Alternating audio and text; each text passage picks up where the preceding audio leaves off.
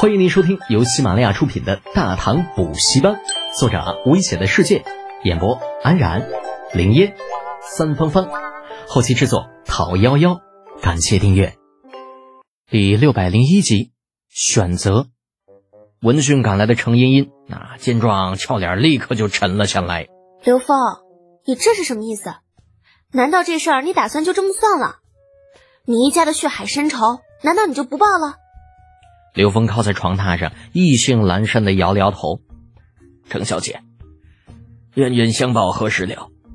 昔日他裴寂害我家破人亡，如今我再整得他满门抄斩，谁又知道将来会不会有人继续找我报仇呢？所以，还是算了，过去的事情就让他过去吧。左右陛下也给父亲平了反，他老人家。也能含笑九泉了。茵茵呢？别说了。李浩听出了刘峰语气中的萧索，知道他这一番不是作伪，当下叫回程茵茵，又对着屋中众人说道：“我们大家也都出去吧。刘兄遭逢大变，让他一个人好好静静好了。”众人依次从屋中出来，程茵茵嘟着嘴，满脸不高兴，回头盯着关上的房门看了一眼。这该死的刘峰，不是好人。德简哥哥都已经打算替他出头了，偏生他还矫情上了。程家妹子，这话其实不能这么说。长孙冲抱着膀子靠在廊柱上纠正道：“刘峰之所以不让德简把他的事情报上去，固然有不想再踏足官场的意思，但我觉得更多还是在为德简考虑啊。”程茵茵疑惑道：“为德简哥哥考虑？”长孙冲，你的根据是什么？长孙冲并未多做解释，只是看了一眼李浩。特姐，你说呢？李浩露出一个无可奈何的表情，耸耸肩道：“哼，你说是就是喽，我没有什么看法。”程茵茵看看这个，又看看那个，额前不由得挂上了些许黑线。喂，你们两个到底在打什么哑谜啊？难道这里面还有什么事是本小姐不知道的？没有，你想多了。李浩淡淡一笑，来到程茵茵的面前。长孙冲的意思是说，我竟然发现刘峰啊，在陛下替刘峰平反之前，按照正常情况，应该是执行朝廷之前的诏令，哪怕明知道那份诏令是错的，也必须要去执行，否则便是欺君。程茵茵便道：“可刘峰是冤枉的。”是啊。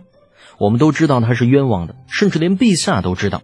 可是当初的诏令就是这样下的，哪怕你明知道诏令错了，那也要必须去执行，否则便是抗旨。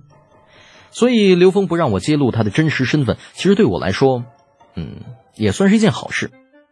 至少我不必拿命去赌陛下是否会怪罪我当初的欺君之罪。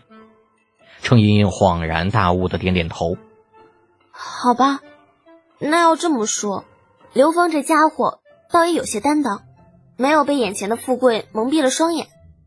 李浩抬头看了看天色，头顶一轮圆月高高挂在天空，清冷的月光洒下，在地上清晰的映出众人的影子。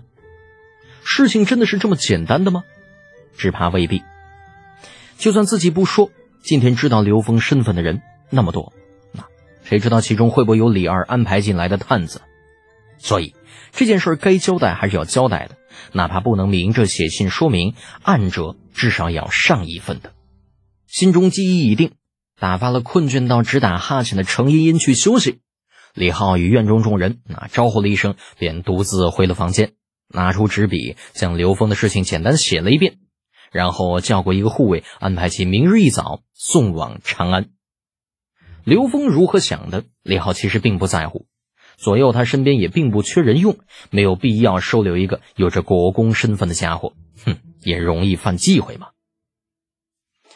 时光如水，岁月如梭，不能装逼的日子再次一晃而过，转眼已是贞观四年的三月，阳春三月，春暖花开，万物复苏，动物又到了交配的季节。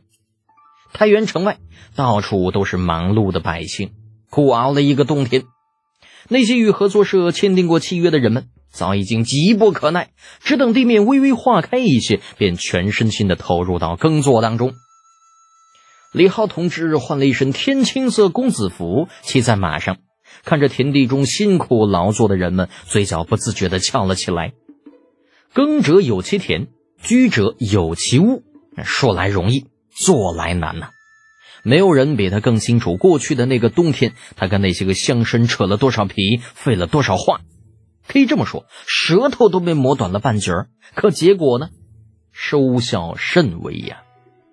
那些个乡绅仗着法不责众，三番两头的闹事儿，今天堵县衙，明天堵府衙。总算这帮人还算是心里有点谱，没来堵刘家大宅。否则，以程家那位小小姐的脾气，非得让铁柱打断他们的腿不可。不过，乡绅们的好日子今天也要到头了。针对这帮油盐不进的家伙，李浩直接拿出了杀手锏——屈原离。这个屈原离，李浩记得好像在教科书上唐代就已经出现了，但是他穿越到的这世界还真没有。那所以啊，也就给他直接整出来了。这种犁最大的优势就是可以单人操作，耕地的时候，一个人在前面牵牛。另外一个人呢，在后边扶犁，很快就可以趟出老大一片地。这个时候，如果家里人多的话，那身后再跟上一个撒种，一个上肥培土啊，这四个人一天便可以连耕带种，搞上上百亩田。可想而知啊，这样的力气一出，百姓必然趋之若鹜。再加上与合作社合作的优越条件，傻子才会继续给那些个乡绅种地呢。这家伙一年到头累死累活不说，饭还吃不饱。李浩笑得很开心，仿佛看到那些个吵闹不休的乡绅瞠目结舌、悔不当初的样子。老虎不发威，当老子是病猫吗？既然这样，那老子就陪着你们玩玩，看看到底谁的头比较铁。下了马，站在田埂边上，李浩仰着头：“铁柱，去把老子的意大利炮。”不是，去去去，把老子那个呃屈原犁拿来。这所谓屈原犁，实际上与之前用的那个直原犁差别不大，不过就是将原来的直圆改成了带有弧度的曲圆，再加上这个圆头上啊安装一个可以自由旋转的犁盘。但是这样小巧的更改，却极大的减轻了耕地的劳动量，啊，提高了效率。首先，自由旋转的犁盘十分便于掉头和转弯，使得耕作的时候不必每次掉头都要把这个犁给抬起来。其次，短而弯曲的犁架使得圆头被压得很低，牵引力与土壤的阻力几乎趋于一条直线。根据物理学的定理，这样的设计更容易达到二力平衡。而以前的直圆犁，那因为犁头过高，使得牵引力变得分散成水平和垂直两个力。这耕作时既浪费了畜力，又要浪费人力来努力将犁剑给压入土中，事倍功半。不过这些纯理论的知识，李浩并不准备进行太多的解释，倒不是他不想说，而是解释起来太麻烦。这力的三要素，再加上受力分析、三角函数，没有个三五天时间根本讲不完。与其费尽口舌，不如直接把屈原犁插进地里兜上一圈，这来的直接嘛。官道旁的田地里，正有一家子农户在辛勤劳作。一位五十来岁的老汉在前面牵着牛，身后两个年轻的后生吃力地控制着已经用了不知道多少时间的直原犁。啊，在后边是一位佝偻着腰的妇人，带着一个年岁不大的小娃娃，一边将种子种上，一边培土。本集播讲完毕，安然感谢您的支持。